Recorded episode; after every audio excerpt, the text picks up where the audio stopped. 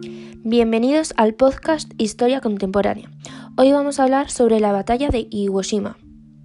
Y para ello em, vamos a hablar un poco acerca de sobre ello.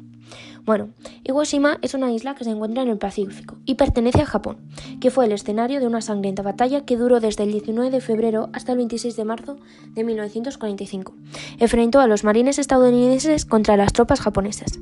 Antes de nada, cabe destacar que Estados Unidos ya había conquistado muchas de las islas que rodean a, este, a Japón.